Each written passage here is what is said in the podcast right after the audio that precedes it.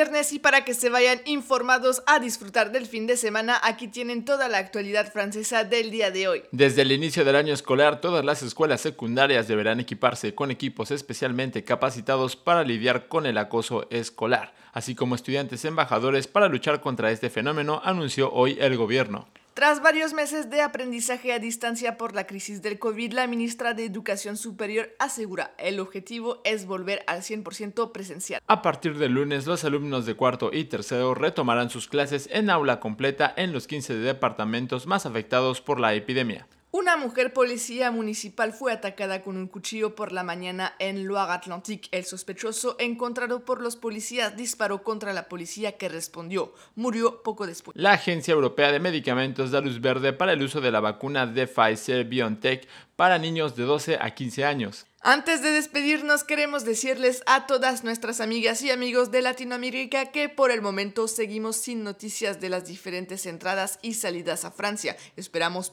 pronto anunciarles detalles concretos. Recuerden que nos vemos el domingo con el podcast de la cultura francesa en unos minutos, para que no se lo pierdan. Excelente fin de semana, nos vemos el domingo en Esto es Francia, el podcast.